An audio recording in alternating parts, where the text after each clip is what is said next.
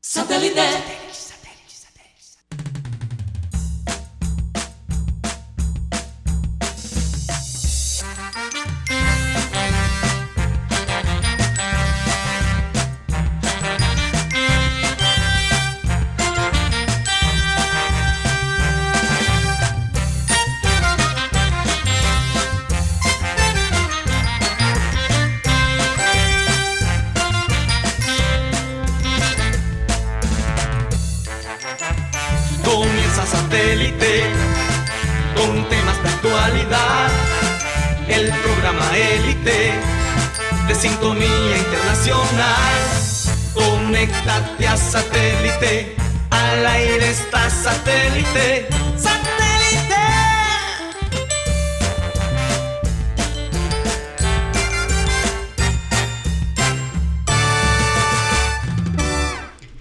Señoras y señores, bienvenidos a programa Satélite. Felices eh, de estar con ustedes y poder eh, comenzar una nueva semana. No hay duda, una semana cargada de muchas noticias, buenas y malas, pero, pero la vida continúa y tenemos que seguir luchando. Nueva semana y nuevo mes. Y nuevo mes, además de eso. Mateo. nuevo semestre. Sí, nuevo semestre. Vamos a darle la bienvenida al panel. Hoy tenemos a Benjamín Gutiérrez con nosotros aquí en el estudio. ¿Cómo estás, Benjamín? Bien contento y bueno, agradecido con Dios por un nuevo día. ¿Qué se siente estar acá en, en el estudio? Bastante. Poco extraño, ¿no? Sí, ¿Cuántos con- meses? Tres meses, casi tres meses. No, do- casi dos meses más o menos. Casi dos meses. Pero siempre como que con, ese, con esa canita de estar acá. Y bueno, aquí estamos con toda la información. Así es. Mateo. Mateo Gueidos, ¿cómo te sientes tú? Poquito decepcionado porque yo esperaba un Guti barbudo, con pelo largo, tipo Moisés y, y no, es lo opuesto. Está- A- hasta ayer estaba sí, así. estaba, Ah, imagínate. sí. Cuando le dijimos que tenía que venir al Yo estudio. sabía que era mentira, que él, porque él dijo que no estaba barbudo, pero bueno, un poco decepcionado. Bueno, tenemos también a Cyril Gueidos con nosotros. No sé si está con nosotros en este momento. Bueno, nos avisa la producción cuando, cuando Cyril Gueidos esté con nosotros. Tenemos Aquí ahí- estoy, aquí ah, estoy. Bienvenido, Cyril. ¿Cómo te sientes el día de hoy? buenas tardes a todo el mundo en la mesa y todo el mundo que está oyendo en este momento o viéndonos a través de las diferentes plataformas. Así es, así es. Bueno, vamos a darle la bienvenida también a nuestro robot favorito, Yeyito. Adelante, Yeyito. Tía Cari llegó el lunes con inicio de mes a bordo y lo bueno es que venimos cargados de mucha información. Bienvenidos sean todos nuestros oyentes satelitistas que día a día están conectados con nosotros. Bienvenido Guti nuevamente al panel de satélite. Gracias, Gracias, Yeyito. Yeyito. Yeyito, como siempre, dándole la bienvenida a la gente. Con esa ternura de él. De niño, ¿verdad? De niño. ya me hacía falta. Bueno, y como siempre, en nuestro programa nos encanta comenzar el día con una frase. Y esta mañana la escuchamos del obispo de la iglesia episcopal Michael Bruce Curry, de la ciudad de Raleigh, Carolina del Norte. Y la frase nos impactó muchísimo porque dijo lo siguiente. Lo opuesto al amor no es el odio, es el egoísmo. Y eso es lo que estamos viendo por estos días en, en Estados Unidos. Y no solo en Estados Unidos. Eh, y bueno, en el mundo entero, ese realmente. Pero siempre se ha dicho que el opuesto a amor es el odio. Pero el amor, e- e- el egoísmo es mucho más allá. Mm. Se, ne- se necesita tener, eh, digamos, más, eh, ¿cómo se diría? Más elementos para llegar a ser egoísta. Si tú eres una persona egoísta, en el fondo es una persona que odia con facilidad. Bueno, no solo eso, porque cuando tú amas a alguien, yo creo que a veces te puede inspirar odio, te puede inspirar ira. Sí, Y eso no significa que no ames la persona. exacto. Pero pensar solo en ti, Sí. no eres capaz de amor. Entonces Así eso no es. amor. Sí. Porque hay gente que dice, no, yo te, yo te amo, pero no, no te quiero con más nadie. Eso es egoísmo. Aquí no hay amor, aquí hay inseguridad. Qué inseguridad. Así es. Así que vamos a, a quedarnos con esa frase. Y hoy decidimos hacer el programa un poquito diferente, porque se nos ha dado la oportunidad de tener un personaje muy interesante y a quien pronto le vamos a dar la bienvenida. Les voy a hablar un poco de nuestro invitado. Es alguien que ha estado ligado a la ciudad de Barranquilla desde 1973, cuando vino como refuerzo para el equipo del Junior como volante de marca. A partir de allí su historia con el equipo comenzó, dándole, dándole no solo glorias como jugador del Junior, sino también como su técnico. Vamos a darle la bienvenida al profesor Julio Avelino Comezaña, un barranquillero nacido en Montevideo y cuyo amor por Barranquilla es innegable. Bienvenido, profesor, a Programa Satélite. ¿Cómo se encuentra hoy? Buenas tardes eh, para ustedes, para los oyentes. Este, bueno, mi agradecimiento por la invitación. Me encuentro bien, en general bien. Excelente. profesor, le tengo que hacer esta pregunta. Eh, ¿Usted de verdad se siente un barranquillero? Porque eh, usó una frase eh, que usted es un barranquillero nacido en Montevideo. Lo que pasa que este, yo, no, yo no sé, digo, si me, yo no, nunca me he puesto a pensar si me siento barranquillero. Este, lo que yo me siento muy bien en Barranquilla siempre estando en el Junior, no estando en el Junior, este, viviendo acá, este, yo eh, encuentro mucho cariño, mucho afecto, mucha facilidad para, para relacionarme. Yo no, soy una persona, eh, a ver, especialista en, relaciones, eh, porque de pronto mi, mi, la gente dirá, bueno, pero como es años, tantos años en la cantidad de amigos, de gente, yo conozco gente, pero no, no tengo una vida social amplia. Claro, claro. No tengo. Yo pienso que debía, mi vida social debió ser mejor. Pero bueno, este, las características de cada uno es así y, yo he estado en mi trabajo, no lo he mirado como una oportunidad de, de, ganar, conseguir relaciones y como dice a veces la gente, bueno, pero te relacionas bien, conoces personas que te pueden ser útiles, te sirven. No, yo nunca lo he mirado así, no para nada. Y es que me imagino que cuando se es técnico del junior y cuando hay subidas y bajadas, ¿verdad? Eh, se necesita manejar con cierta inteligencia y con estrategia los comentarios positivos que quiere que usted que usted recibiría y los comentarios negativos que definitivamente no. Poner la distancia. Exacto, poner algo de distancia. Entonces, pero ¿cómo hace usted para blindarse de, todo ese negativismo o cómo recibe el positivismo? Bueno, yo, eh, yo diría que este que como yo no sé las demás personas, eh, todos somos diferentes, pero este, yo creo que a mí me pasa como a mucha gente, a todos nos pasa en algún momento, que a veces muchos elogios uno dice que no, pero lo pueden llegar a confundir a uno, ¿verdad? O, adormecerlo, a dejarlo tranquilo. Yo sí tengo claro que, que para mí es mucho mejor cuando tengo las cosas en contra que cuando las tengo a favor. Eso sí lo tengo claro. Porque siempre hay algo, pues, las cosas en contra o las derrotas o, las cosas que no salieron bien o algo, eso me, me pone alerta siempre. Yo creo que, a todas las personas, aquellos que, aquello que nos que no nos, no nos deja contentos, que nos tiene intranquilos, nos tiene alertas.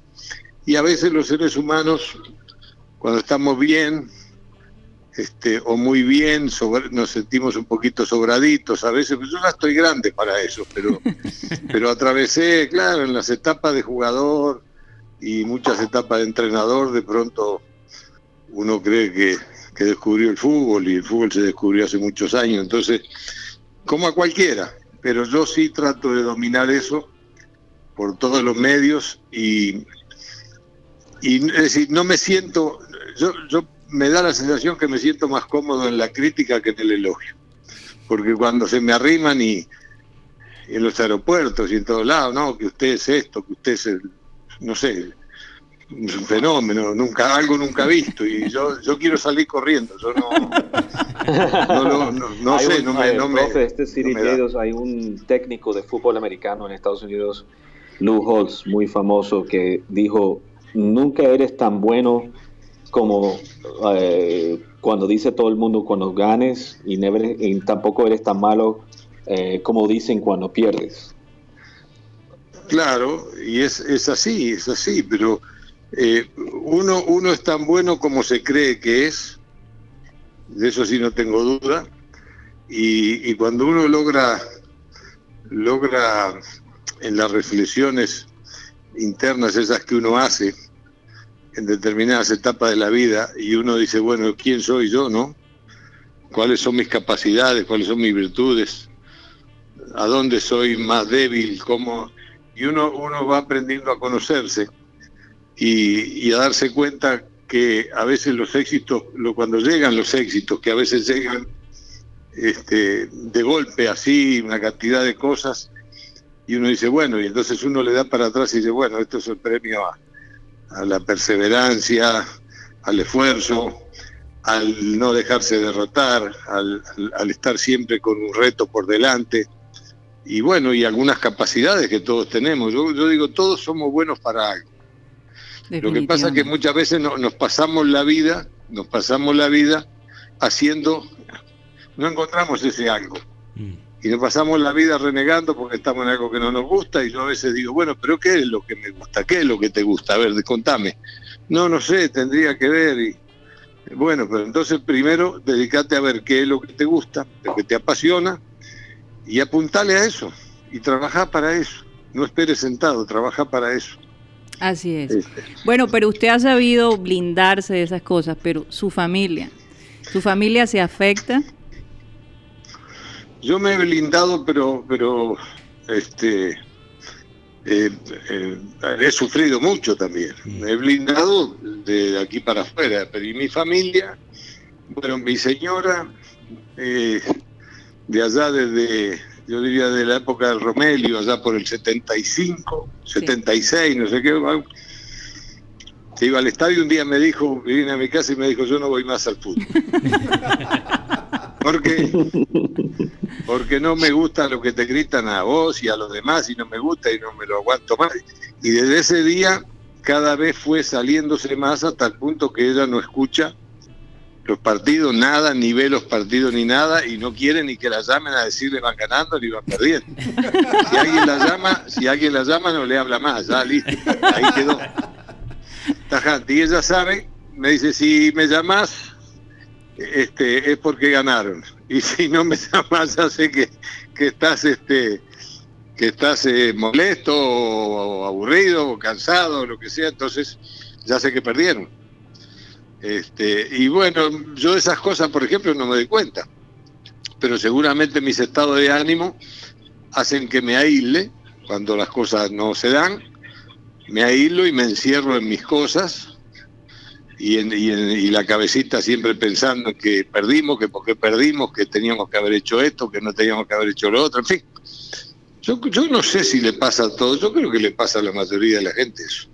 Sí, no, incluso el, el, profesor Zurdo López nos comentaba algo parecido. Él se aislaba, cuando lo entrevistamos acá, él, él comentaba eso, que él prefería eh, no tomar tan a pecho ¿no? lo que se decía, sino pasar la página y comenzar el nuevo proyecto.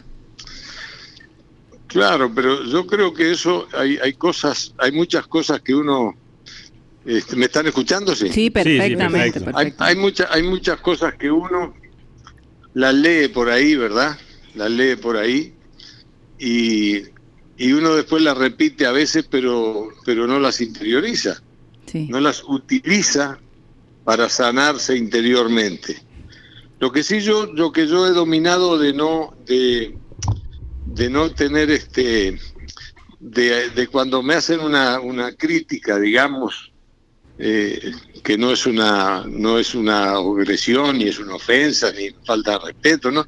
Hacer una crítica, eh, eh, no, no lo tomo, es decir, no tomo represalias, no estoy viendo un enemigo. A veces digo, bueno, no, no tiene información, no sabe lo que está diciendo, pienso yo para mí. Uh -huh.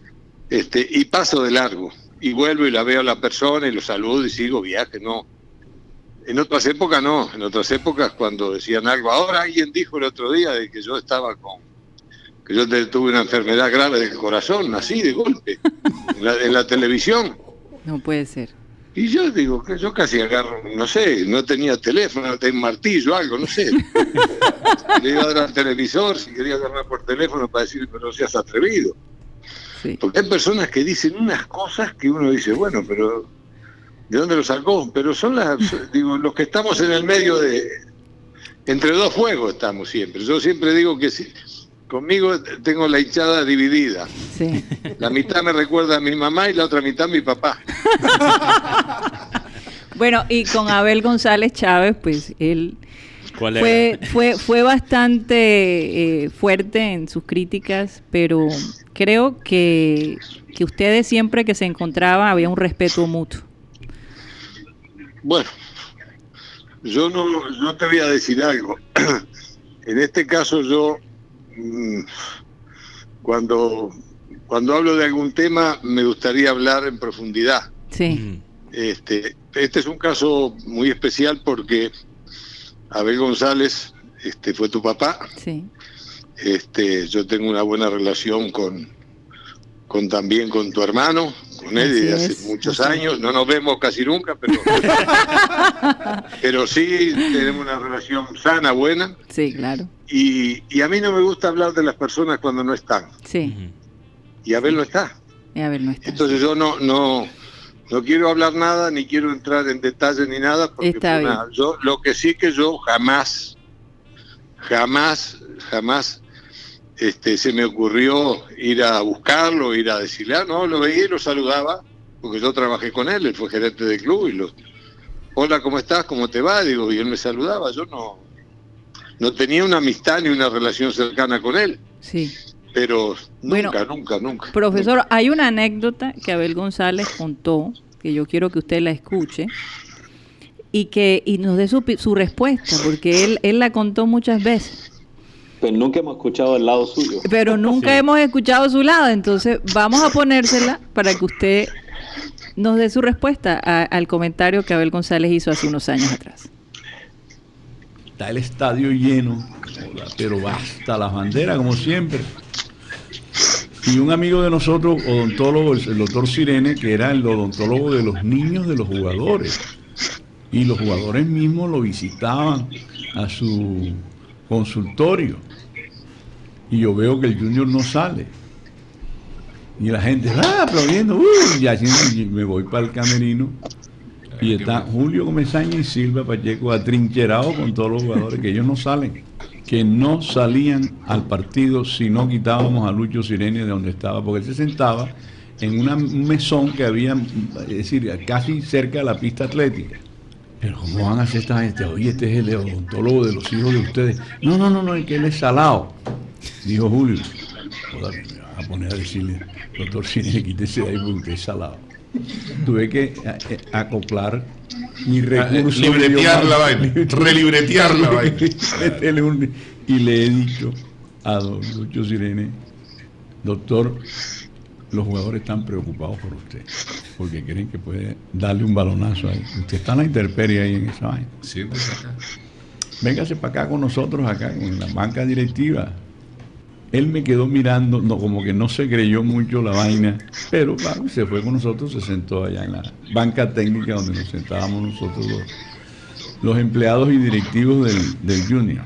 El equipo salió Se puede imaginar, yo tenía 29 años, tenía como un año, ocho meses de experiencia. En ¿Tú te imaginas enfrentarme yo a ese público y que el, que el equipo no sale? Ese compromiso. Yo, desde luego, yo estaba bastante asustado. Y la cara de Julio y de cuando salieron. No, ellos tenían una cara con una determinación. Es que en su rostro vi, leí la determinación de no salir. Era casi como una huelga, ¿no? Yo no sé si era una mamá, por eso que creo que Julio me mamó gallo. bueno, yo no sé, él siempre pensó que usted le mamó gallo. En ese caso. No sé si lo recuerda, pero él, él lo recordaba siempre. Bueno, yo, primero, yo, el doctor Sirene, este, nunca fue odontólogo de, mis hijos ni nada, yo no recuerdo eso. Segundo, el doctor Sirene era un señor este, que yo nunca tuve, digamos, una relación así cercana, conocía, como los médicos del Junior siempre, como era el doctor Rolón, como eh, el doctor Rondón, eh, este, eh, el otro Zawadi, que era el doctor sí, de nuestros hijos, Faisal, como el doctor este, Isa Buchaire, extraordinario, gente extraordinaria. Nunca, decir, el otro Buchaire que también murió, el urólogo, Luis, y yo digo, pero gente maravillosa que hasta con las familias teníamos una buena relación y todo, yo jamás se me ocurriría, pero a ver, era bueno contando esas historias. claro, cuando quería dar un garrotazo así, cuando decirle, decirle a alguien, ponerlo contra la pared y decirle, en vez de decirle una grosería, armaba una historia de esas con una era genial para eso. Y entonces dejaba el mensaje tirado ahí y la gente dice, qué, qué sinvergüenza, estos tipos lo que Yo nunca, nunca había al doctor Sirene en, en la cancha, nunca. De pronto sí, no sé, pero yo no era tampoco una persona de agüero ni de decir fulano es salado ni nada. Jamás, jamás, jamás, no. Bueno, eso es... bueno, pero bueno, Abel tenía esa fantasía y esa cosa para, para armar. Bueno, decía tanta, decía tanta. Yo me subía, yo me subía a un taxi en Barranquilla y, y eh, iban con la radio prendida y estaba hablando Abel y bueno, como era una, un programa interesante que yo lamentablemente no lo escuchaba, porque no lo, no lo quería escuchar, porque no quería este, si yo sabía lo que iba a decir siempre, todos los días, un poquito todos los días, a veces más que el día anterior, pero siempre dale, y no lo escuchaba. Pero subía un taxi y me encontraba con que iban hablando, escuchando y estaba hablando Abel. Sí. Y entonces yo le digo, siempre le decía, señor, si usted me hace un favor y baja el volumen del radio, le agradezco. hasta que yo me baje. Y si no, yo me bajo antes y usted sigue escuchando. Y la gente se ríe y me dice, Julio, ¿pero qué te pasa con Abel? ¿Cuál es el problema que siempre te está dando? Ese era todos los santos días que yo tomaba un taxi. Bueno, es tremenda anécdota, tremenda anécdota. Claro, es algo que yo, yo me acostumbré a vivir con eso. No. Pero, la, pero la gente que me llamaba decía, Julio, ¿pero cómo permitís? ¿Por qué no vas allá a buscarlo a la radio? yo soy medio, medio también loco, y yo me imaginaba el espectáculo siempre. Yo digo, yo allá pegándole en el vidrio en la, en la puerta de la emisora, gritándole a Abel González, no tiene sentido. Sí, claro. Listo, si él dice lo que dice, dice. Bueno, ya, ¿qué voy a hacer? Así es, así es. Y cuando lo encontraba, no, no. Yo, yo sí tengo, yo creo tener claro, yo creo tener claro porque esa, esa situación pasó después de, de un, no acontecimiento, de una eh, invitación que yo tuve de Abel para reunirnos y conversar, cosa que nunca habíamos hecho, jamás. este, y, y, charlamos de algunas cosas allí y, yo de pronto, en ese momento, yo no, no, no él me hizo algunas propuestas de cosas interesantes, pero que yo no como yo estaba en mi tarea de entrenador, yo no iba a hacer.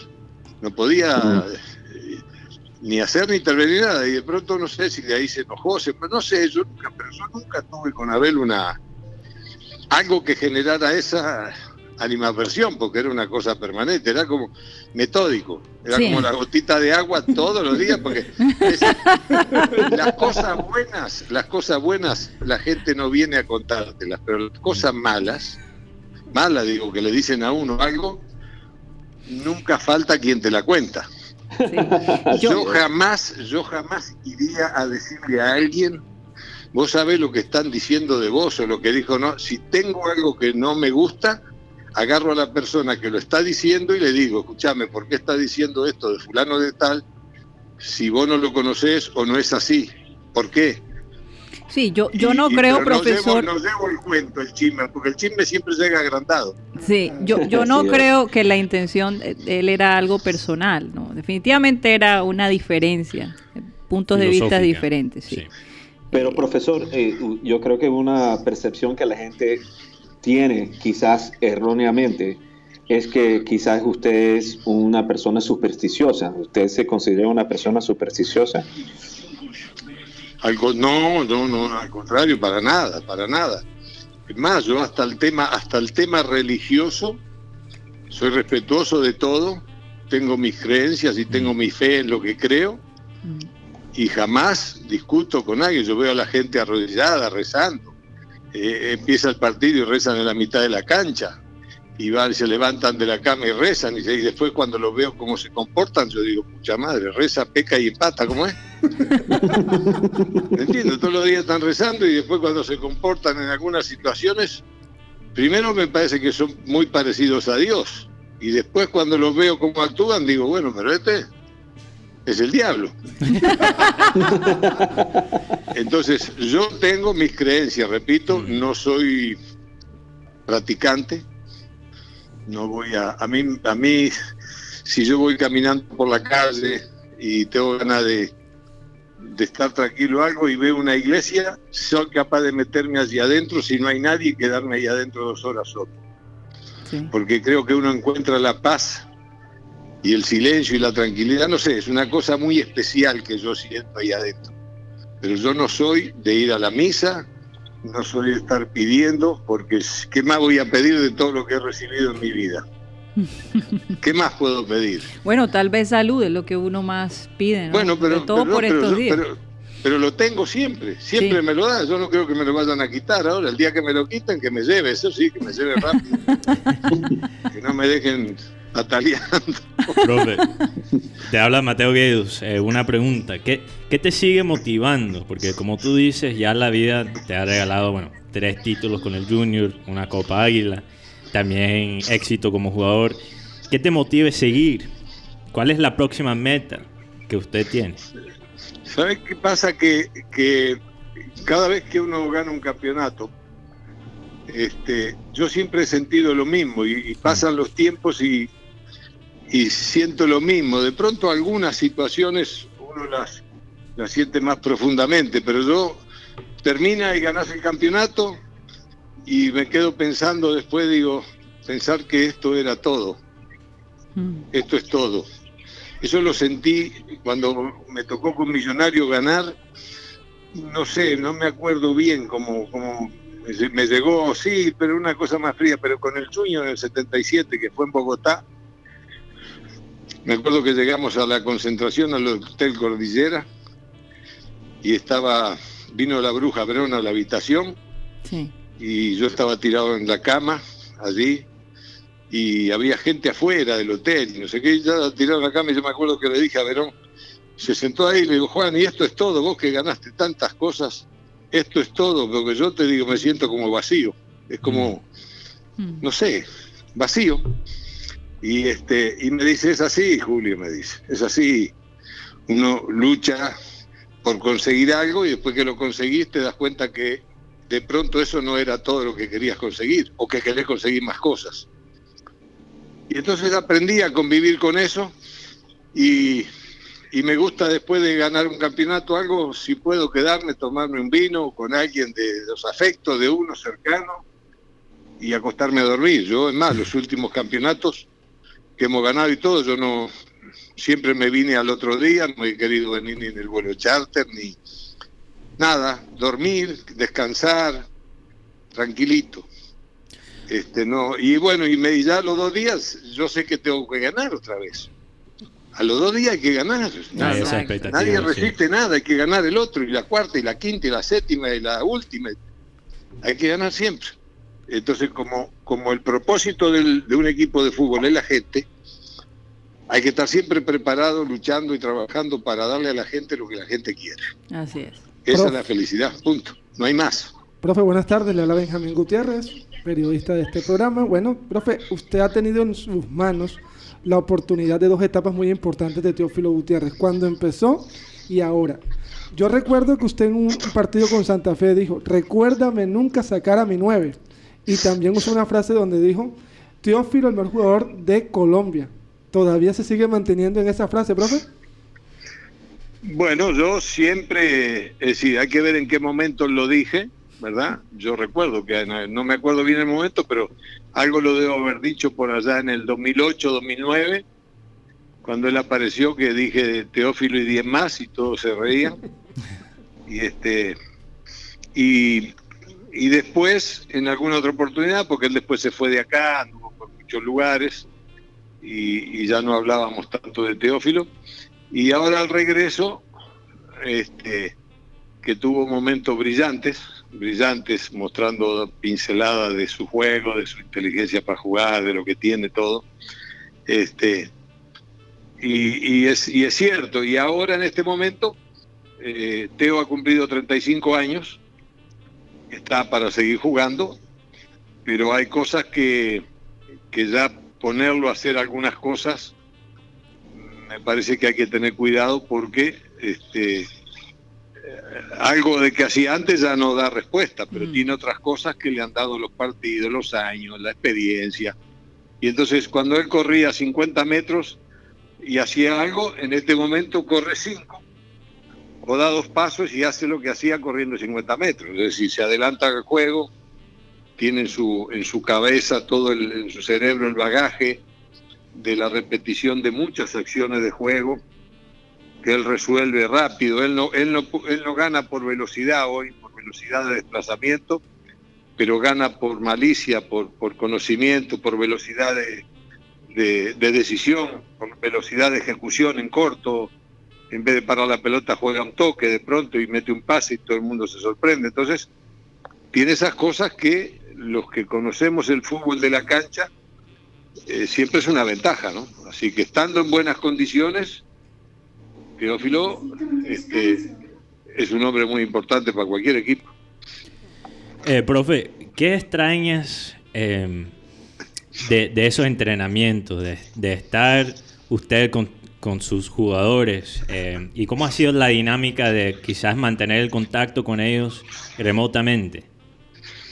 Extraño, extraño todo lo que es afectivo, Mm, aunque vuelvo y repito, no soy una persona demostrativa, muy demostrativa de mis sentimientos, salvo en, en contadas ocasiones, o de pronto lo soy a través de hechos, de acciones.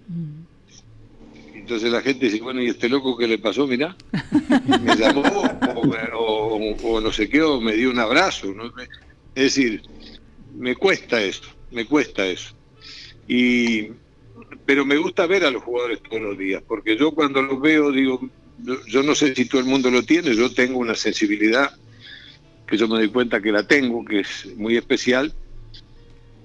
Y, digo, si yo estoy sentado en el aeropuerto tengo tiempo y eso, y estoy y me pongo a mirar a la gente y yo digo, aquella persona tiene un problema, mm, aquel está contento, el otro algo le está pasando, es decir, me doy cuenta porque los observo y, y en los gestos la gente, todos mostramos cómo estamos.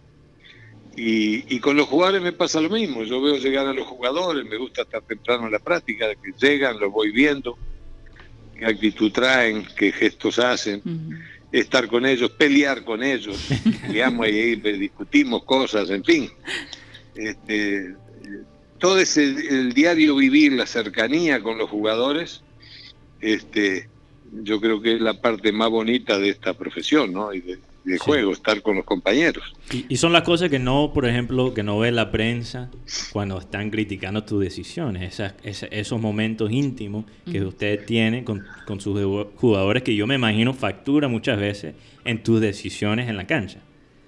Sí, porque porque el fútbol yo yo creo que este que uno no puede mantener alejados y ajenos a una decisión a quienes ejecutan las acciones en la cancha. Mm, Si hay 11 jugadores o 15 jugadores que van 16 que van para un partido este y no compartimos el tema es complicado, porque yo de pronto cuando estaba más joven lo hacía, pero después me di cuenta que cuando el equipo salía a la cancha yo no yo a veces decía bueno pero ¿y los jugadores estarán convencidos de, de hacer lo que van a hacer porque uno impone cosas o dice cosas y el jugador dice bueno el entrenador dijo lo hago y eso no es bueno lo que interesa es que cuando el equipo sale a la cancha aunque después no- nos metan cinco goles a cero que cuando sale a la cancha el equipo esté convencido que eso que van a hacer es lo mejor ese día mm.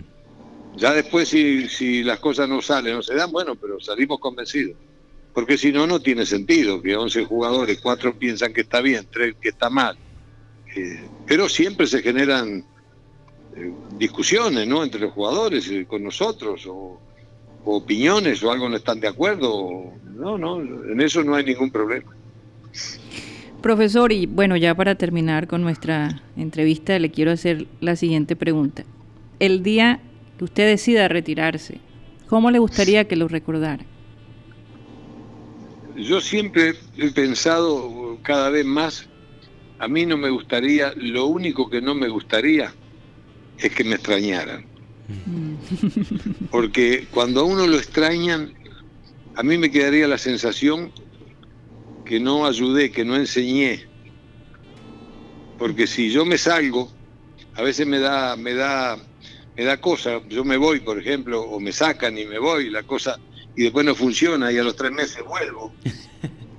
Aunque la gente no lo crea, muchos dirán que uy, Julio se debe estar satisfecho. Porque como lo sacaron, mirá, ahora lo trajeron y están ganando. Y, nada. y, y para mí es lo contrario, yo me siento muy mal. Me siento muy mal porque, porque cuando me voy me gustaría que todo el mundo sepa y piense de que hay otra persona que llega y que viene con una mochila cargada con sus ilusiones, con sus esperanzas, con su deseo de triunfar, de venir al Junior, voy a ganar, ¿verdad? Y a mí no me alegra que alguien se vaya. Y yo sé que cuando yo me ha tocado irme o me han sacado, hay mucha gente que se alegra, o cuando pierdo se alegran, y hay mucha más gente que se alegra cuando gano. Se alegran, quieren que gane, y cuando pierdo, sienten o sufren como yo. Yo sé que es así. Pero como los seres humanos siempre estamos mirando a ver quién, quién se enoja y, o quién se alegra porque perdiste y quién te tiene rabia, porque es propio del ser humano. Nunca hay, hay mil personas, dos mil, tres mil que te están gritando cosas feas en la cancha y hay treinta mil que no dicen nada, están en silencio. O sea que te están apoyando. Profe, una pregunta más. Eh, cuando tú te vas y a los tres meses te, eh, te llaman, eh, ¿por qué usted contesta la llamada del Junior después de esos tres meses afuera? Bueno, porque cuando me llaman, si a mí me llama Antonio Char o si a mí me llama Fuachar, yo no, no, no digo, ¿por qué no le voy a contestar el teléfono? Porque a veces, a mí me han llamado a veces para preguntarme por un jugador, para preguntarme por un entrenador, para preguntarme muchas cosas. Tanto yo en otros clubes me han llamado a preguntarme cosas. Es decir, pero como una información. Yo, no- además de que ellos son dirigentes del club, dueños del club y yo el entrenador, yo pienso que hay una relación de muchos años, desde el año 73, que nos conocemos, Sí. familias, todo, todo, Claro. aquí y en Uruguay. Y entonces, escucha, son los amigos, Sí. que a veces, que a veces nos peleamos o, o no nos entendemos y listo. Y bueno, el dueño dice, no, bueno, que se vaya. Después viene de vuelta y, y otras veces yo digo, no, ya está bueno, ya me voy. Después otra vez. Y en eso hemos andado hasta ahora, ¿no? Yo no Bueno, dicen por ahí que el que se despide mucho es porque no se quiere ir. Bueno, eso. Y, y posible- posiblemente es que en el fondo usted no se quiere ir de Barranquilla porque le gusta estar aquí.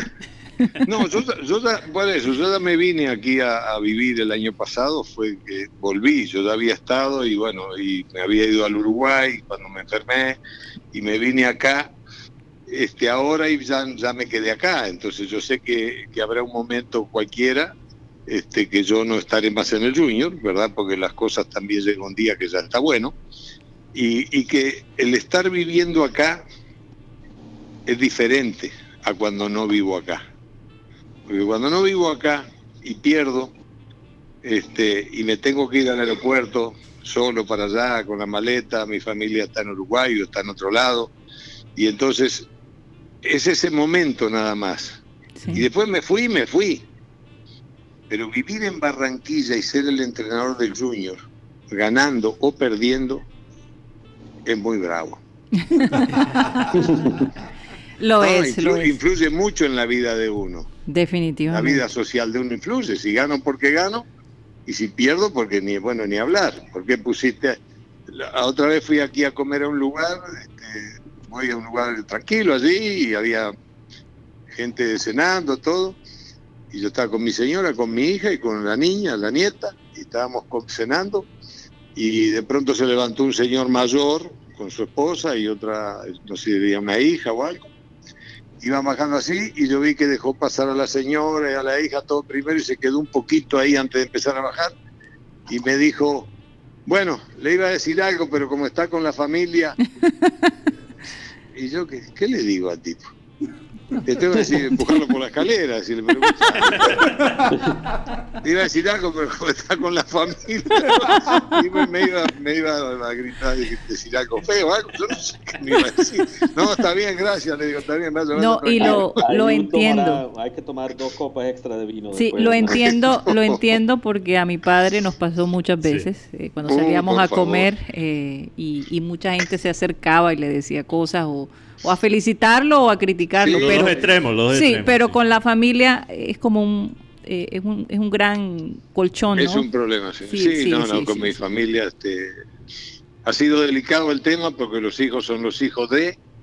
Y, y, los muchachos cuando van creciendo quieren hacer su vida, no, no, hacerla porque es el hijo de fulano de tal. Es una, es una situación brava para los hijos, es tremendo. Es tremendo, es tremendo. Y sobre todo cuando comparten la misma profesión no, por favor. Es, todavía más difícil. Ser, mejor que el padre, madre mía, no existe. Eh, lo, lo, mejor es tratar de buscar su propio su propio curso, ¿no? Su propio estilo. Eh, sí, es, hay que hacer lo importante. El, camino, hay que hacer el camino y, y, uno como papá, yo siempre digo, uno debe en lo posible mirar en la distancia, mirando, y yo siempre digo, si a mí me preguntan mi opinión con respecto a algo, cuentan conmigo con mucho gusto. Pero yo trato siempre de no estar interviniendo, veo de lejos, miro todo, pero no intervengo mucho. Porque uno lo que quiere, yo a veces digo, uno, uno quiere que, que los demás sean uno, o, yo quiero ser a través de los demás. Sí. Es decir, quiero que mis hijos hagan, porque a mí me gustaría que mi hijo hubiera jugado al fútbol, que el otro hubiera sido ingeniero, que el otro. No, no, pero no es lo que a mí me gusta. Así es. Es lo que le gusta a ellos. Así es, así es. Estamos totalmente de acuerdo. Son temas muy profundos, ¿no? Que darían para mucha.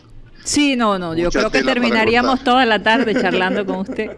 Hay que dejar algo para la próxima vez. Hay que dejar algo para la próxima Sin hablar de la pelota, sin hablar de fútbol. Sí, sin hablar de fútbol. Así es, así es. Bueno, profesor Comesaña, muchísimas gracias por estar con nosotros. De verdad ha sido un placer. Gracias por la invitación eh, y, no ha sido agradable y, lo de hoy, este antes no, la verdad que yo son tantas llamadas y esto y el otro y llama yo no comprensible una, voz y, dije pero quién es no yo, no yo no no tengo un compromiso dije una cosa así dije no sé qué yo no puedo no, no se preocupe, profesor. Bueno, sí, le voy a, sí le voy a, mandar un mensaje, profe, si, si usted me permite pedirle el consejo dónde conseguir los vinos uruguayos aquí, porque a mí me gustan más los vinos uruguayos que los, los argentinos, que yo pasé tiempo en Montevideo y no los encuentro. Entonces a lo mejor me tiene, me podría dar un consejo por ese lado. Los vinos uruguayos, los vinos uruguayos yo creo que por aquí, en, en, por Buenavista, por aquí hacia abajo, que hay una licorera por ahí, me parece que yo vi alguna botella de algo. Alguna se puede conseguir. Yo te, yo te aviso de alguna manera a través del... De, a través mío. De pues, WhatsApp, exactamente, sí. Ok, este, profesor. ¿Listo? Muchas gracias, un abrazo. Para todos ustedes. Muchas gracias. Un abrazo, profe. Gracias. Bueno, vamos a un corte comercial y ya regresamos. Satélite. Continuamos con un programa satélite aquí transmitiendo desde Sistema Cardenal 1010 AM. De verdad, muy sabrosa esa conversación con el profesor Comezaña. Eh, vimos otros aspectos de su vida muy interesantes. Yo creo que es importante que la gente lo conozca desde esa perspectiva. Sí, una, una eh, vimos la, la, versión más quizás humana, del profesor, porque muchas veces vemos Comesaña el técnico y creo que hoy vimos un poquito más Comesaña el ser humano. El ser humano. bueno, eh, Mateo, vamos, ¿hay alguna referencia con eh, Harley? Rápidamente. Y a los oyentes que los quiero saludar. Sí, rápidamente, no sé si Cyril tenga algo de Harley, pero no hay promoción específica para hoy. Pero sí le queremos recordar que sí hay muchas promociones que tiene Harley a través del domicilio de ellos Sí. Y lo bueno es que pronto viene el Día del Padre. Entonces que no te cogen con los pantalones abajo. Ya viene pronto, ponte las pilas. Lo- Los, dom- domicilios toman un poquito de tiempo. Entonces les recuerdo que pueden, eh, a través de la cuenta de Harley, que es arroba Harley, BAQ, eh, pueden hacer los domicilios eh, para, sí, este Día del Padre o para tu novio, tu esposa, lo que sea, tus hijos. Lo que, lo sí hay es mucha mercancía nueva para, para lo que viene del Día del Padre. Ah, hay guantes nuevos, hay gorras nuevas, nuevas, camisas, pantalones, botas. Hay mucha mercancía y mucha mercancía que es como de logotipo y, y decoración, que sean los avisos de Harley con la luz de neón, bolígrafo Harley como Mateo tú lo mencionaste el otro día, y, y- y cosas, detallitos que son excelentes para el como regalo para el Día del Padre. Bueno, normalmente nos gusta tener ese tú a tú eh, con los oyentes y tener esa interacción por la entrevista con el profe. No pudimos, no pudimos leer todos los comentarios, pero queremos aquí saludar a todos los oyentes radial que nos escuchan a través del sistema Cardenal 1010 AM, a- también a través del TDT.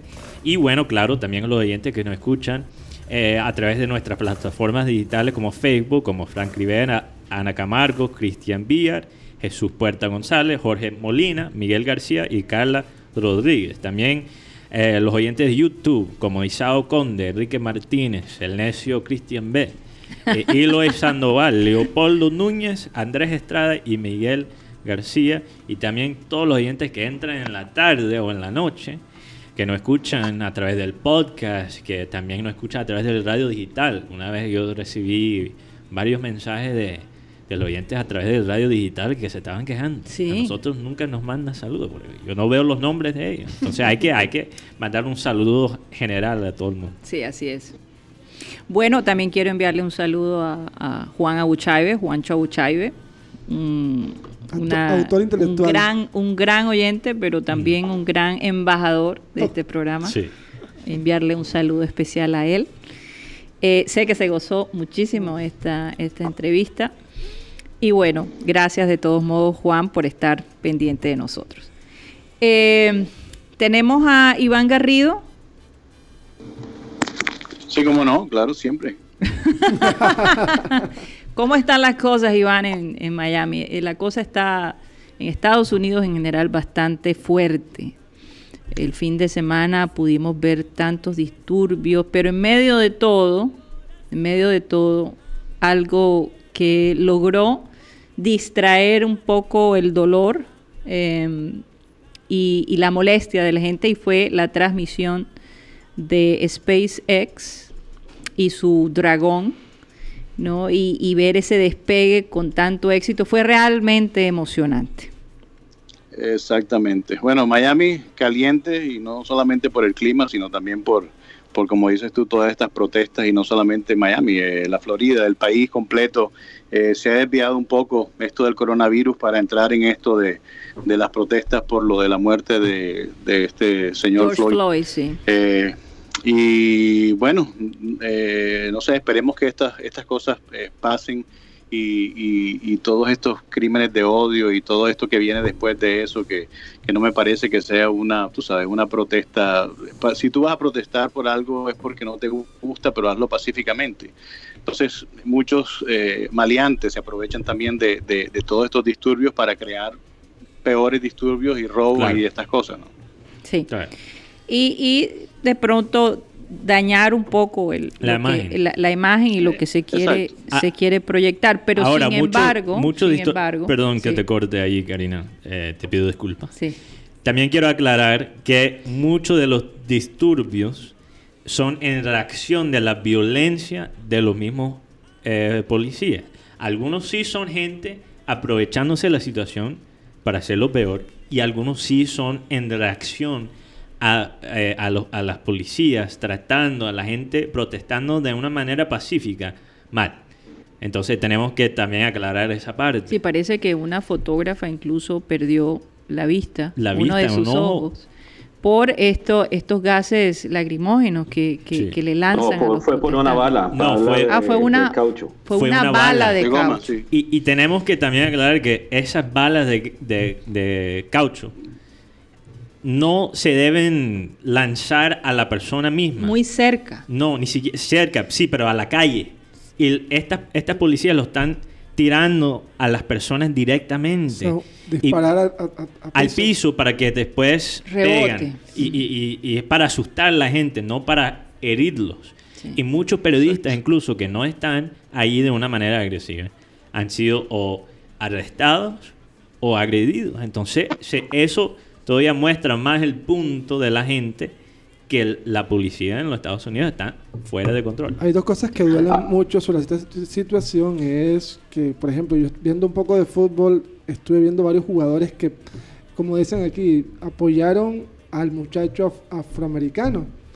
Y uno de ellos fue Marco Turán, el hijo del Jen Turán. Y sabes qué dijo Crespo en Sí. un tweet, dice, sacaste el mismo corazón pacífico, Sí. cívico de tu papá. Sí. Y también Jadon Sancho también Jadon Sancho. celebró. Sancho, celebró Sancho algunos. cuando anotó el gol. Sí. Bueno, vamos a hablar del espacio. vamos a hablar de la estrella. Bueno, sí, eh, no, sé, no sé si ya tenemos a, a- a mi gran amigo Alfonso Redondo. Alfonso. Redondo, ¿está con nosotros?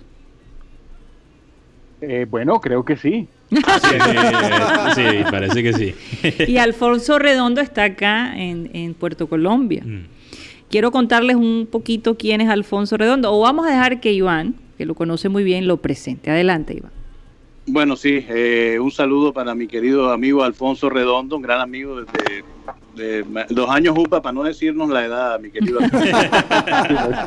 Eh, pero jugamos bolos juntos y además de eso eh, tiene una pequeña, una pequeña, diría yo, trayectoria como, como, como astrónomo.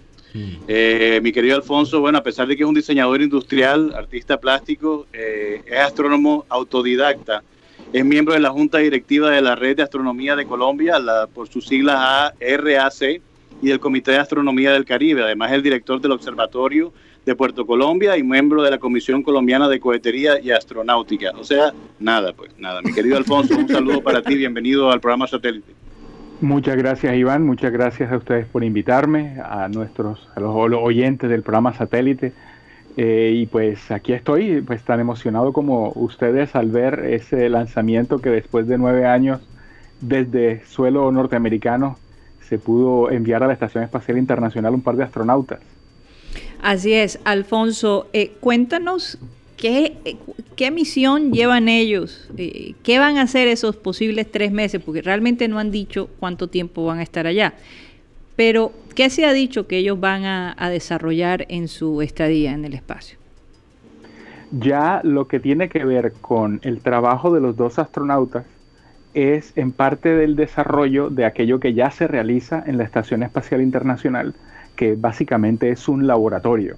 La Estación Espacial es un laboratorio en órbita, está a 400 kilómetros de altura aproximadamente, y en misiones que más o menos duran unos tres meses, se están alternando tripulaciones o misiones que hasta la fecha han estado lanzándose eh, desde el eh, cosmódromo de Baikonur en Kazajistán. Así que los están enviando las misiones tripuladas los rusos eh, a falta de los transbordadores espaciales que volaron hasta 2011. Así es. Eh, es- así, sí, exact- eh, estas, estas misiones que son experimentos hechos en órbitas principalmente de, de cómo puede comportarse el cuerpo humano en condiciones de microgravedad, de radiación, de confinamiento, de largas estadías. Mm. Estos son los experimentos que realizan en la estación espacial y que estos dos astronautas van a continuar realizando. En particular, esta misión Alfonso, eh, no te vayas. Te voy a Aquí estoy. interrumpir, te voy a interrumpir un momentico porque tenemos que despedirnos, tenemos que despedirnos del Sistema Cardenal, que es la radio tradicional, y continuamos de manera digital, pero no te vayas, vamos a seguir nuestra charla, por favor. Aquí estoy. Ok, eh, Mateo, ¿dónde nos pueden seguir rápidamente? Bueno, seguimos a través de Abel González Satélite en Facebook, también a través de nuestro canal de YouTube, que es Programa Satélite. También continuamos a través de la aplicación de radio digital, que es TuneIn, donde salimos como Radio Caribe San Y también la grabación de este programa va a salir en la aplicación de música y podcast Spotify. Bueno, muchísimas gracias a todos los oyentes del Sistema Cardenal. Recuerden que nos pueden escuchar a través de las páginas de las plataformas digitales que Mateo mencionó. Así que espero que tengan un resto de día especial. Muchísimas gracias. Seguimos con programa satélite ya 100% digital. Y bueno, eh, decidimos no llamar la media hora perniciosa, sino la hora ¿La media hora? ¿La media hora de alegría? No, no, no. Alguien dijo, una sugerencia fue súper fiel. La media hora fiel. Porque la cosa está un poquito polémica. A algunas personas les gusta el, título pernicioso y a algunos no. Entonces... Tengo que explicarle eso a Alfonso. Es que nosotros eh, comenzamos el programa en Sistema Cardenal 1010 AM y nuestro programa en la radio tradicional acaba a las 2 y 30. Pero la seguimos, seguimos media hora más digitalmente, gente que nos puede escuchar desde cualquier parte del mundo. Entonces, eh, decidimos, eh, no, toda la gente entiende por qué nos vamos y por qué ahora regresamos. Entonces tengo que hacerte la explicación. Pero lo que tú estabas diciendo es supremamente interesante. Entonces, la misión de estos dos nuevos astronautas, creo que quedaste allí. Sí, claro, bueno, esto es como el after party. Exacto. Oye, eso es una, bueno, no sé si lo este llamaría después, después de la fiesta, sí. es como un after party. Un after party. E, e, y, y, como dice Mateo, sin censura. Sin filtro. sin filtro. sin filtro. sin filtro. Aquí sí me puedo soltar. Alfonso siempre pensando en party, Alfonso. bueno, cuéntanos un poquito, mm. me parece tan interesante lo que estabas compartiendo con, con todos nosotros. Sí, hablábamos sobre la misión que van a desarrollar eh, los dos astronautas, Bob y, Doug, eh, eh, principalmente son experimentos. Ahora, en el caso de esta misión en particular, como coincide el inicio de sus tareas en la estación espacial con el desarrollo final de, de la cápsula Crew Dragon, que ya se había probado sin astronautas, entonces se aprovecha para que el lanzamiento de ellos no se haga desde Baikonur con las misiones rusas, sino que se haga por primera vez desde el suelo norteamericano en nueve años. Es básicamente eso lo que se está haciendo. Bueno, y... Eh, bueno, yo tengo una pregunta. Sí, tú tienes una pregunta. Eh, ¿Cuáles son, ahora que se está metiendo una empresa privada como SpaceX, cuál sería ahora el, quizás los impactos a largo plazo, además de ya poder, NASA poder mandar a astronautas de nuevo a un costo un poquito más bajo, em, ¿cómo va a cambiar esto de, los viajes al espacio? Por ejemplo, yo escuché em, que incluso vamos quizás ver pronto los primeros, los primeros astronautas privados, que son astronautas comerciales, que pagaron por ese puesto. Eh, sí, de hecho, eh, no solamente SpaceX está haciendo eh, el trabajo como empresa privada. Claro, claro Virgin también, ¿verdad? ¿Cómo dices? Virgin también. sí. sí, claro, la de Sir Richard Branson está desarrollando también tecnología para enviar misiones al espacio y en este momento lo que ha desarrollado él principalmente son misiones suborbitales hay que diferenciar un poco el tema de entrar en órbita que establecer un vuelo suborbital. Un vuelo suborbital es aquel que no le da una vuelta a la Tierra porque no alcanza la velocidad necesaria para convertirse en un satélite. Sí. A propósito del programa. Sino que eh, la velocidad es menor a los 28.000 kilómetros por hora, lo que necesariamente hace que ese cuerpo vuelva a caer. Entonces lo que hace es una parábola.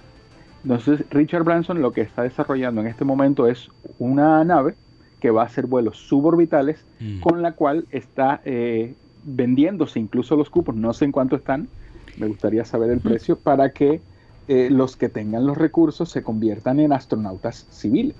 Civiles. Interesante. No, e incluso eh, ya se está proponiendo filmar una película en el espacio, en la, en la, en la estación internacional. Tom Cruise junto con eh, Elon Musk. Eh, sí, exactamente. Creo que por ahí estaba incluso hablando con el, director de Titanic, este, James Cameron, creo que es el que se está metiendo eh, al asunto de enviarse, enviar al actor a la Estación Espacial Internacional y ya no hacer las tomas como las hacían en un, un avión de estos 0G que tienen que hacer grabaciones de 20 segundos, sino hacerla de manera más larga las escenas en la Estación Espacial Internacional que tendría microgravedad todo el tiempo. Imagínate.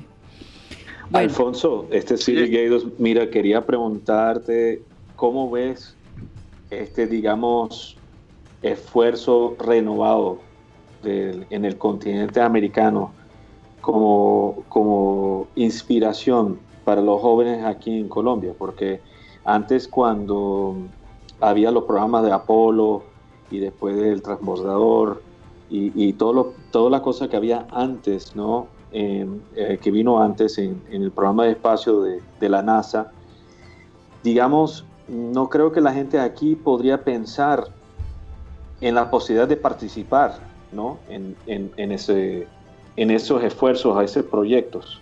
Pero ahora realmente se ha abierto de una forma donde cualquier persona puede ser partícipe, puede calificar como astronauta o como científico y estar ahí. Y, ¿tú, ¿Tú crees que los niños, los jóvenes, mismo adultos pueden soñar en este momento con, con lo que está pasando y, ser parte de esto en algún momento?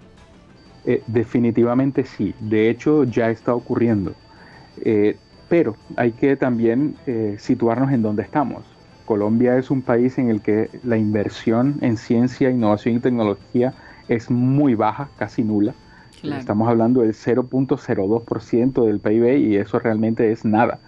Así que en temas educativos enfocados en el desarrollo de ciencia no estamos ni crudos.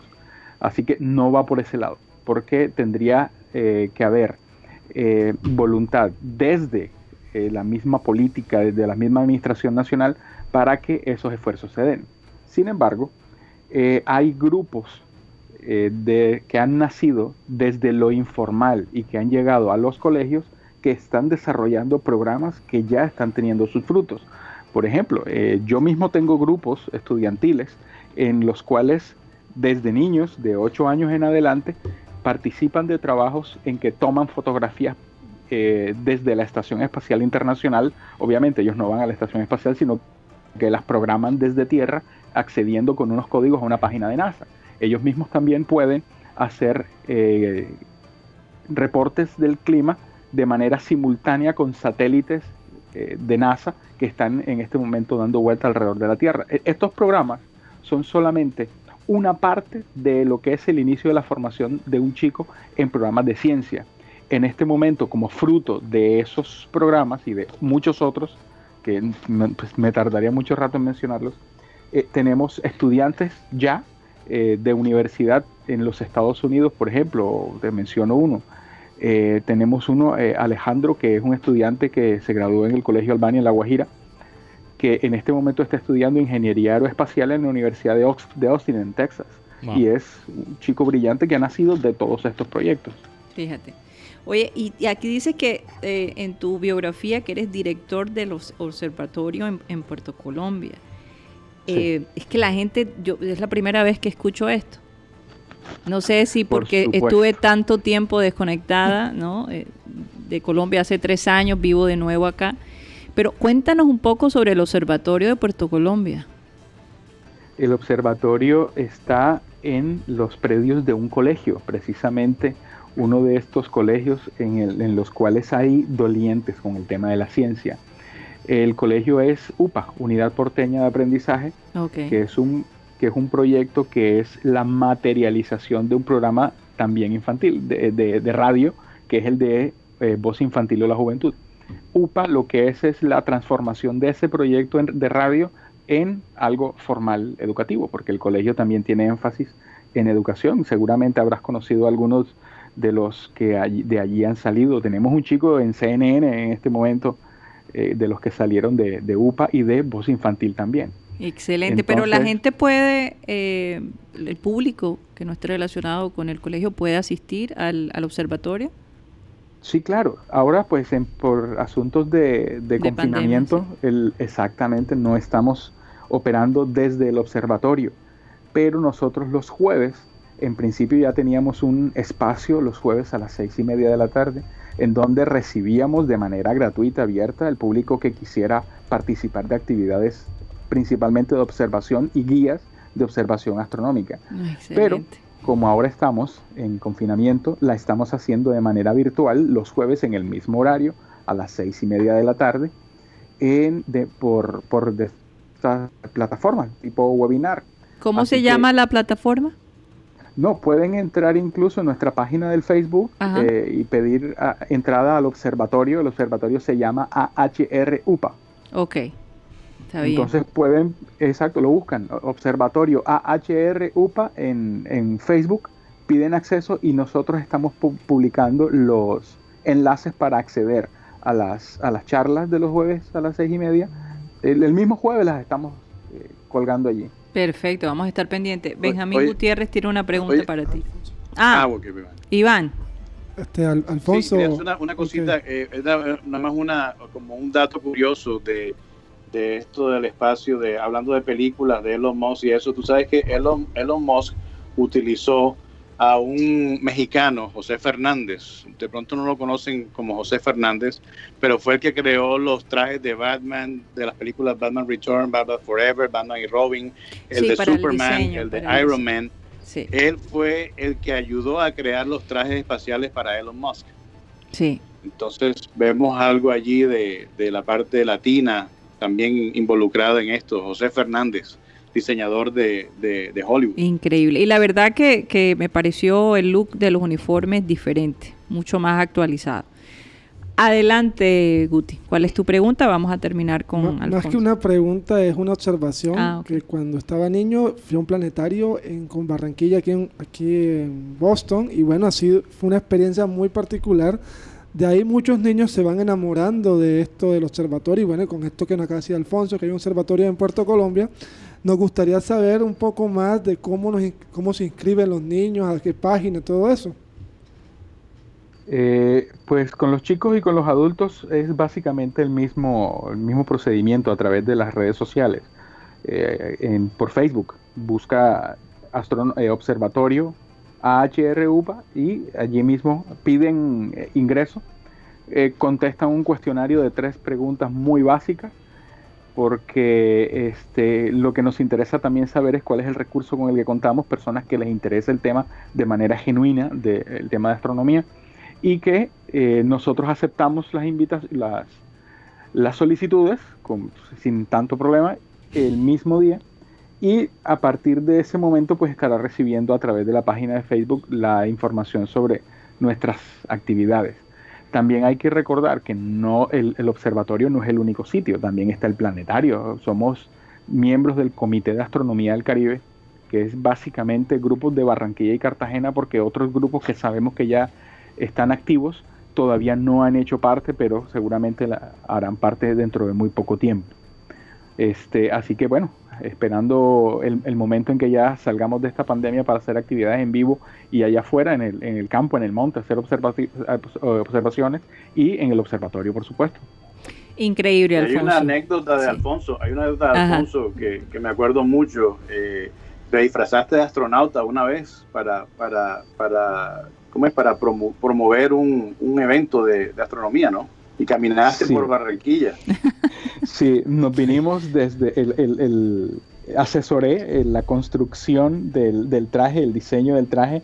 Estaba ahí eh, para que no lo hicieran ni plateado, ni con anillitos, ni con cosas que, que le diera un aspecto más de los supersónicos, nada de eso.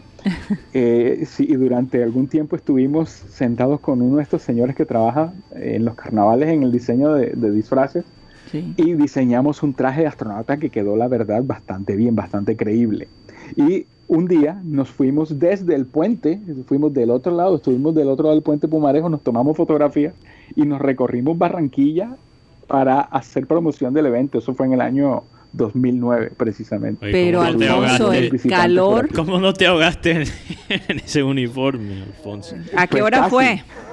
casi, porque el calor, imagínate, 11 de la mañana, 38 eh, grados de, afuera, a la, a la sombra, ahora imagínate dentro del traje. Bueno, te admiro. Llevaba una bolsa, llevaba una bolsa de bolis ahí por si acaso. Eh, eh, eso fue bastante heroico. Todo de, Sí, de sí, verdad, bastante. bastante.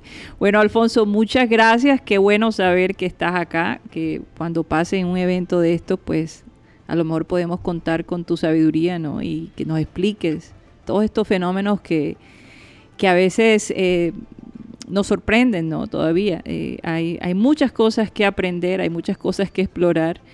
Y, y es por eso que hay que seguir estimulando a los niños. No, y como una persona autodidacta, tú, Imagínate. tú eres una- un muy buen ejemplo de lo, de lo que es posible. Sí, exacto.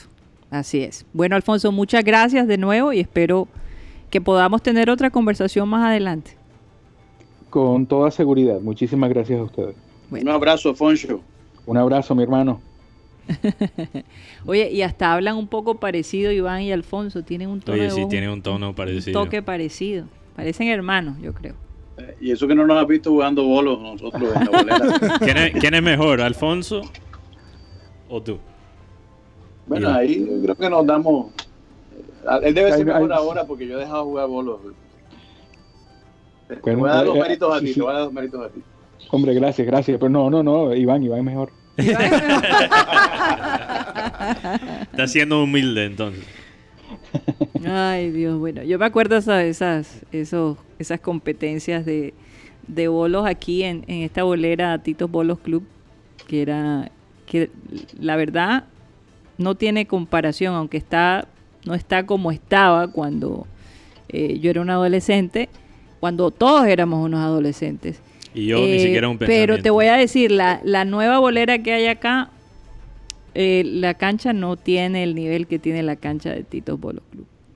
Sigue teniendo esa cancha buena, a pesar de, de ya no ser lo que fue, ¿verdad? Pero bueno, ojalá que se incrementaran un poquito más esos sitios, porque los bolos eh, es un deporte que puede ser también bastante social, ¿no? Sí, bastante claro. social Claro. pero también es un desfogue, eh, alimenta la com- a la competencia. eh, Sí, como es una comida buena. eh, exacto, hay un te ambiente toma- chévere te detrás una de los cerve- bolos. unas frías. Y no, y se crean estos clubes y se compiten y todo. A, a mí me parece supremamente entretenido y, ¿por qué no? Pueden formar parte de la liga ya nacional y, y competir internacionalmente. Hay buenos boleros aquí en el Atlántico. Muy buenos boleros en el Atlántico, así que, ¿no? Ojalá, ojalá eso El regresara. Atlántico, el Atlántico siempre ha sido una potencia en, en el bolo.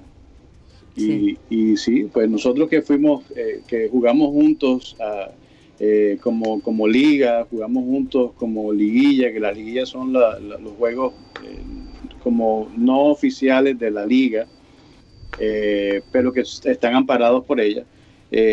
Eh, y vimos la transición de la bolera de Tito Bolo a lo que es la bolera ahora Moñona, pues de todas maneras siempre queda una cierta nostalgia, ¿o no, Alfonso?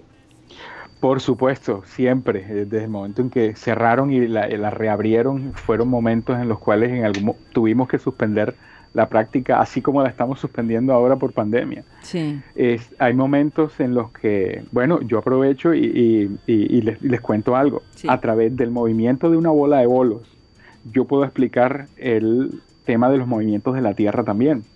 O sea, lo que es el movimiento de rotación, traslación, Traslación.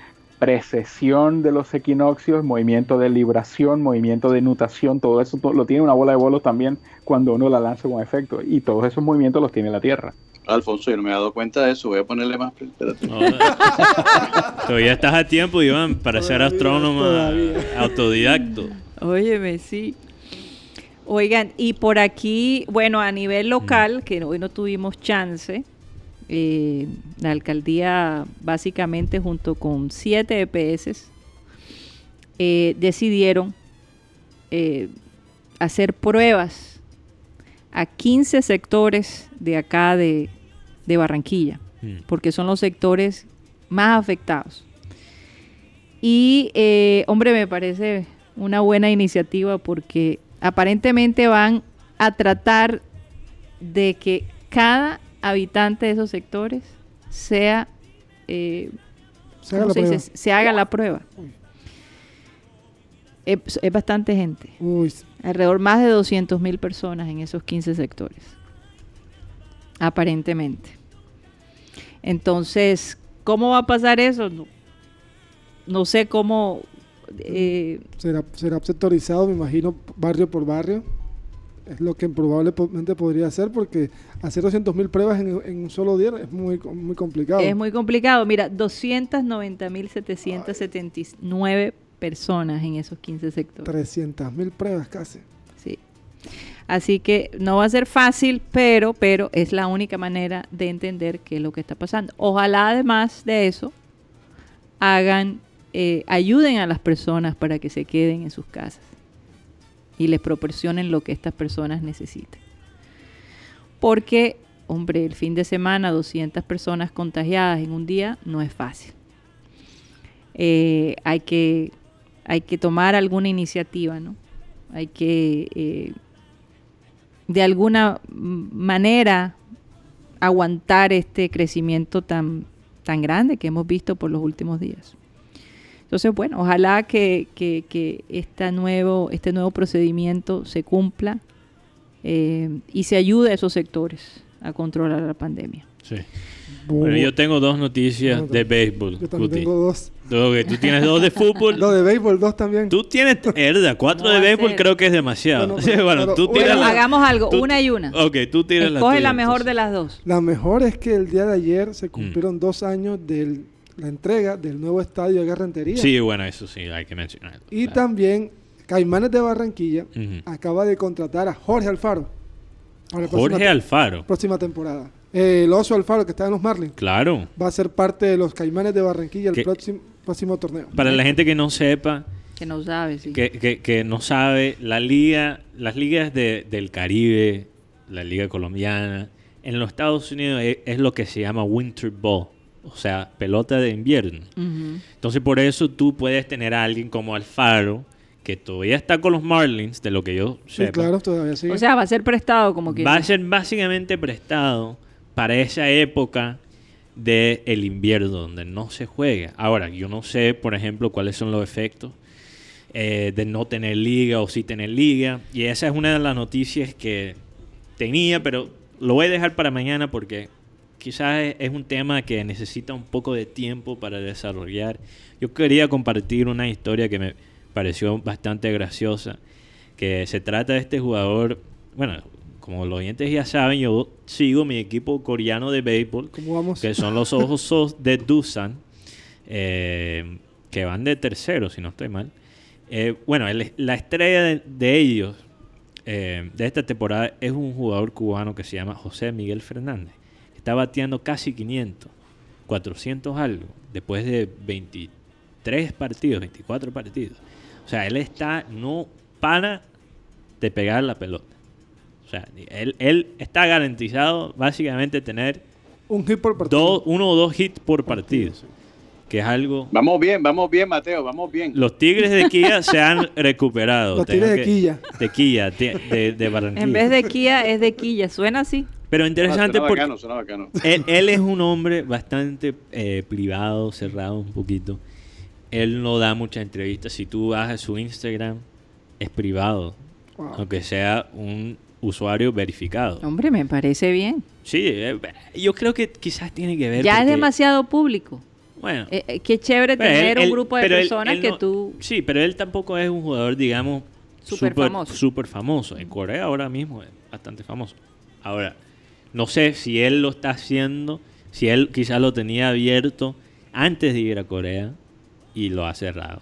O no sé, quizás él lo tenía porque él fue un cubano que jugaba para la liga profesional y re- renunció a Cuba, básicamente, y tuvo que entrar por México, al- a, los Estados Unidos.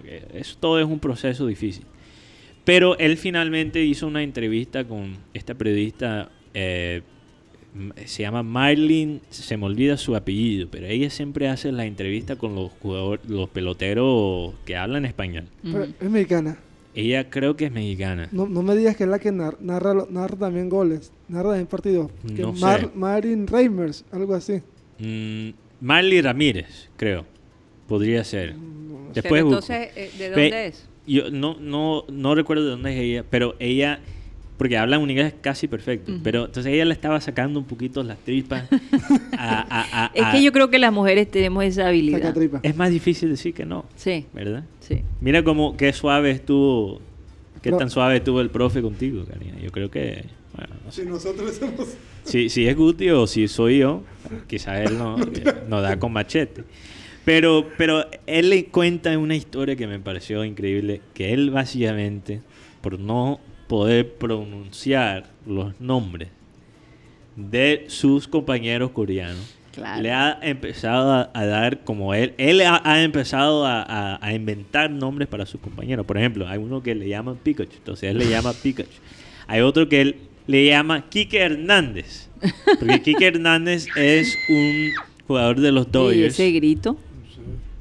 Eso es Guti. Mm, No, ese no es el mío. Eso es Cristina Vélez apenas que vio a Guti de Oye, nuevo en el sí, que por cierto no ha escrito nada. No ha escrito no nada. sabe. Ya Hay Guti que- está aquí después de tanto tiempo. Alguien tiene que mandarle el mensaje que ya regresó Guti al con, estudio. sigue con Kike Hernández. Bueno, entonces él, por ejemplo, llama a un compañero coreano Kike Hernández, porque Kike Hernández juega para los Dodgers y él es un jugador de lo que se dice en inglés utility, que juega casi todas las De posiciones. utilería. Sí, entonces él- este jugador O coreano sea, lo ponen en todas partes. que lo ponen en todas partes, este coreano es así, entonces como él no puede decir el nombre, él le llama Kike Hernández. Entonces, bueno, ¿Y qué dicen los coreanos? Me eh, imagino le que encanta, les le, encanta. le encanta. Y ah, Ah. de verdad este cuento del béisbol coreano me encanta porque ellos crean, cada vez que ellos, eh, básicamente que va un jugador extranjero eh, a un equipo allá, porque solo hay tres cupos por equipo para los extranjeros. Entonces es algo especial para ellos, los fanáticos. Ellos crean una canción única para ese jugador. Entonces para muchos de estos extranjeros, cubanos, dominicanos, también gringos que Colombianos llegan, no hay. Ahora mismo no hay colombianos. Sí han tenido colombianos allá. No recuerdo exactamente los nombres, pero yo sé, verifiqué con un coreano que me ha tirado toda esta información. dateado, está dateado. Wow. Sí, me ha dateado. Él sí me confirmó que por lo menos hubo un colombiano. Cabrera. Oye, y yo te voy a hacer una Dale, pregunta. Pero- dale- pero- dale mi número, dale mi número. Sí. pero, pero entonces, por la primera vez en toda su carrera, están escuchando los fanáticos cantar su nombre. Mm. E- Eso debe ser algo real- o sea, realmente impresionante, escuchar eso por la primera vez en tu carrera, Sí. que gritan tu nombre, que cantan tu, tu nombre. La pregunta que yo les hago a ustedes, bueno, Guti no está tan tan involucrado en el en el béisbol coreano, pero cuando regresen las grandes ligas Sí. y continúe eh, el, el béisbol coreano, ¿qué vas a hacer? ¿Vas a seguir viendo la, la serie de ellos o, o- o piensas que vas a perder un poco de interés? Una buena pregunta. Yo creo que todavía hay una gran posibilidad que no vaya, vamos a ver la Liga no. Mayores. Entonces, Mm. por eso me he quedado con esto, porque es probable que me va a tocar quedarme con el béisbol coreano. Pero yo creo que sí. Yo pienso que se pueden manejar las dos ligas. Se Yo- pueden yo- manejar las dos ligas. Yo creo que sí, especialmente que los horarios del, del béisbol coreano son extraños. Totalmente diferente. Y yo creo que, tú sabes, ver, tomarte un café a las 5 o 6 de la mañana y ver béisbol no es, no es malo. Oye, y sobre todo estos días que está lloviendo en la madrugada, Ay, Dios. que, que me parece tan, tan chévere. Bueno, desde el punto de vista romántico, obviamente que hay mucha gente que está sufriendo a raíz de toda la lluvia. Y Pero, te- voy a a, decir- a la pregunta de Karina, Ah. yo la voy a llevar al fútbol. Ajá. Porque la gente ve fútbol alemán. Sí. Cuando venga el fútbol español, fútbol italiano, fútbol inglés, va- el fútbol alemán va a tener como que... Yo definitivamente me voy de una para el fútbol italiano. La verdad es que... de- italiano el y el sí. inglés. Ah, sí. hablando, hablando del fútbol alemán, ese 5 a 1 estuvo buenísimo. De Dortmund. fueron Es seis. que yo no, te, no sé. Ah, perdón, 6, perdón. Sí, donde... Ah, está hablando de Bayern. Dortmund Bayern, también Bayern. le dio una Dortmund paliza. ganó 6 a 1. Seis- Dortmund ganó 6 Y, Ba- y Bayern ganó Cinco. 5 a 0. No, 5 a 0 fue el Bayern. Sí, pero la Cinco verdad, cero, yo vi, sí. vi un poco el partido de, de, Ale- de Ale- Colombia-Alemania, tengo ese partido en la mente, la verdad. Ayer Oye, fue sí. algo Joder, impresionante se la me olvidó.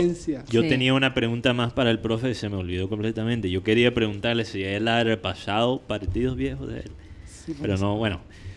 Hablamos Quedó de tantas el- cosas. Sí, hablamos de muchas Pero cosas. la verdad es que la gente, a- ayer yo me sorprendía a las redes sociales, la gente Sí. escribía Eso es para que la gente, para que los millennials se den cuenta que el pibe no era ningún sobrevalorado. Claro. El no, pibe era un crack, ¿no? O sea, esto Ahora se está creando el tú, debate. sabes, tú sabes que yo estuve en esa reunión de, de Julio Comesaña con Abel González. Yo fui a esa reunión. Ajá. Ah, sí. Pero ninguno, ninguno de los dos sabía que se iban a encontrar Ajá. Ah, en esa reunión. Eso fue planeado por unos amigos de Abel González y de Eddie González para encontrarse sin que ellos supieran que se iban a encontrar. Ay, Dios. ¿Y cómo fue eso?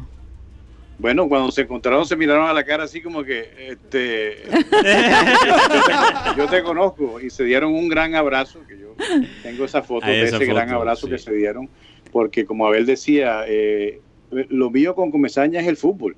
O sea, mi- mis, mis, eh, yo con la, con la persona, con, con, con, con, con Comesaña, con él, yo no tengo nada en contra. Mis, mi, mi- mis, mis marcaciones y mis comentarios son referentes al fútbol Sí, y claro. fuera del fútbol somos o sea nos hablamos y hablamos de otras cosas y eso en el tiempo que hablaban pero pero hasta ahí era solamente fútbol Eh, y también le quería preguntar si Colombia tiene cinco cambios. Imagínate, imagínate, imagínate el complique. Si ya le critica a Comesaña por tres cambios, imagínate con cinco. ahora imagínate cinco Imagínate cinco. Más contenido para los periodistas de grabadoras aquí. en- aquí, pero eso es otro tema para otro día. Me gusta esta, me gusta esa frase. Eh, bueno, es- no, prepárese para crédito. contenido de grabadora Contenido de grabadora. Bueno, chicos, el tiempo se nos acabó. Creo que fue un programa No, bastante no intenso. Eh, mucha información. Uy, sí, Eh, un filo. Y, y, y sí, no, no almorcé esta vez, no alcancé. Así que tengo que ir a casa a almorzar pronto. Pero de todos modos, gracias a los oyentes que se quedaron con nosotros en, en, en que, ¿cómo fue en que dijo Alfonso? After Party. El after party. El after el after party. de satélite. eso, el after El party. after party de satélite, digital 100%. Muchas gracias por estar con nosotros. Y bueno, vamos a agradecer primero que todo a- al profesor eh, Comezaña por, por su participación, a Alfonso por estar con nosotros también, a Iván Garrido, Cyril Gueidos. Bueno, qué rico que ya tenemos a Guti acá de una manera presencial. Eh, bueno. No se preocupen, estamos manejando nuestro protocolo aquí. Eh, créanme que somos bastante estrictos al respecto. Muchísimas gracias, espero que tengan un resto de día fabuloso. Y vamos a pedirle a nuestro amado Abel González Chávez que por favor despida el programa. Voy a leer el versículo bíblico de hoy. Ciertamente la soberbia concebirá contienda, mas con los avisados está la sabiduría. Las riquezas de vanidad disminuirán y las riquezas del bien crecerán. No cabe la menor. la- las riquezas del diligente crecerán. Bueno, ¿Te puedo decir una vez? un versículo Salmos 42, 11. que dice, ¿Por qué voy a inquietarme? ¿Por qué me voy a angustiar? En Dios pondré mi esperanza y todavía lo alabaré. Él es mi Salvador y mi Dios.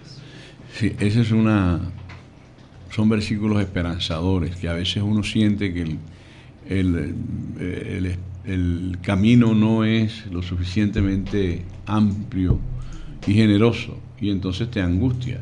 Sí. Y hay otro versículo que también es esperanzador para la época. No temas, no temas, no tengas temor, sé valiente y esfuérzate un poco. Que yo pienso que es un versículo que nosotros debiéramos leer todos los días. No temas, porque uno de los eh, uno de los problemas serios que tiene la humanidad es el temor, El miedo. el miedo, el miedo a fracasar, el miedo a hacer el ridículo, el miedo a que no me reciban, el miedo a que me desprecien, el miedo a que no lleguen, el miedo a que tus sueños no, el miedo, miedo a todo. Y entonces es donde la gente pierde la noción y lo hermoso de la Y vida. es que cuando, cuando Jesús en esa, en ese episodio de la Biblia que hay una tormenta tremenda y, y los apóstoles están ahí en la barca y tienen ese miedo que se van a hundir porque yo me imagino en medio del mar un- unos Mm. rayos y unas centellas y Jesús viene caminando y le, y le dice a Pedro que, que venga hacia él, ¿no? Y, y- Y Pedro en efecto sale de la barca y empieza a caminar hacia Jesús. Pero por un minuto Pedro sintió miedo y desvió la mirada. Exacto. Y, ahí se, empezó. Bueno, el versículo de hoy que me llegó hoy dice, la justicia guarda al de perfecto camino, mas la impiedad trastornará al pecador. El pecador normalmente es impiadoso poco solidario. Compasivo, no, no muy compasivo. Y el que anda bien, pues no tiene temor de la justicia. Es decir, dice, la justicia lo guardará, porque no anda metido en problemas.